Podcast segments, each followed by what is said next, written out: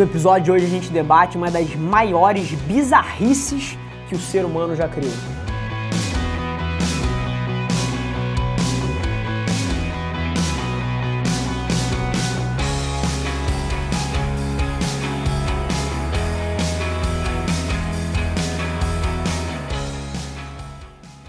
Bem-vindos ao episódio número 54 do Extraordinários, o seu host Rafa Velar e esse aqui, meu irmão, é o programa de empreendedorismo mais apaixonado da web. Seja bem-vindo.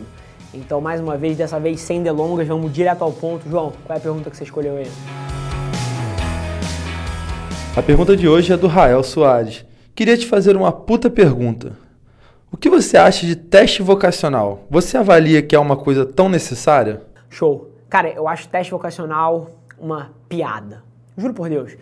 A ideia de que você vai responder um set de perguntas subjetivas, baseadas em vários incentivos tortos de medo de falar a verdade, de falta de autoconhecimento para responder a pergunta da maneira correta, e um terceiro vai usar uma fórmula de bolo para te ajudar a escolher a sua profissão. Cara, na boa, isso é bizarro.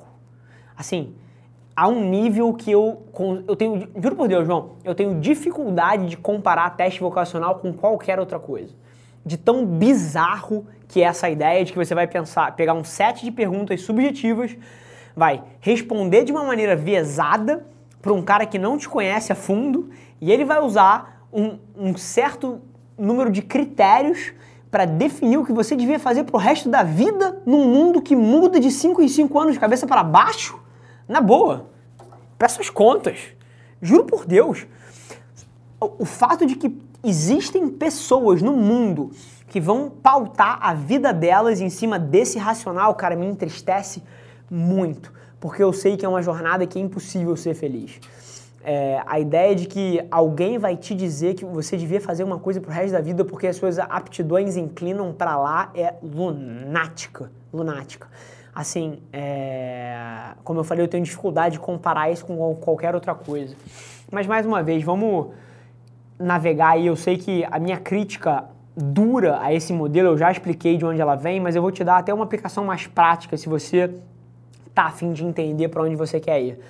É, e eu falo de experiência, eu não falo de nada que eu não tenha feito. Eu acredito profundamente que a maneira que você descobre os seus talentos e que você navega esse momento de autodescobrimento é metendo a mão, fazendo e testando o máximo de coisas possíveis e entendendo de fato o que ressoa com você.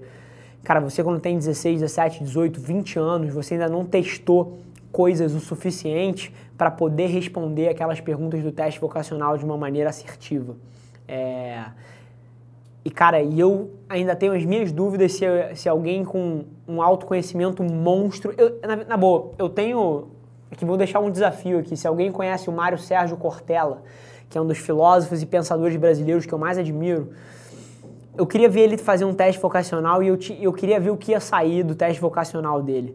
É, assim, porque eu não acredito nem que num adulto com o nível de autoconhecimento que o Mário Sérgio Cortella tem, por exemplo, eu tenho as minhas dúvidas se, se iam apontar ele na direção que ele foi, que eu tenho certeza que faz ele feliz.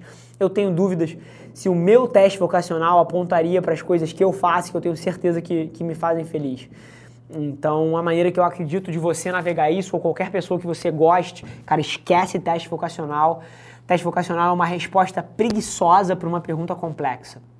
Então eu acredito que o que você tem que fazer, ou a pessoa que você ama tem que fazer, é meter a mão na massa, testar o máximo de coisas possíveis, trabalhar de graça para um monte de gente que você admira, começar a pegar o gosto do mundo, começar a entender de fato o que está à sua disposição aí fora. Que aí sim você tem condição de fazer uma escolha, mas nunca, nunca vai ser um algoritmo e um set de perguntas subjetivas que deveria guiar a tua vida, cara.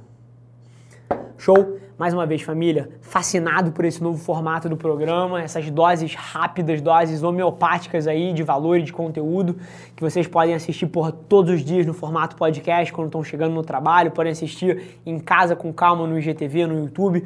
O conteúdo está à tua disposição em todas as plataformas. Então, se você ainda não está inscrito no canal, se você não me segue na plataforma que você está usando, cara, deixa o seu like, se inscreve, dá o follow, porque significa um mundo para mim e a gente se vê no episódio 55.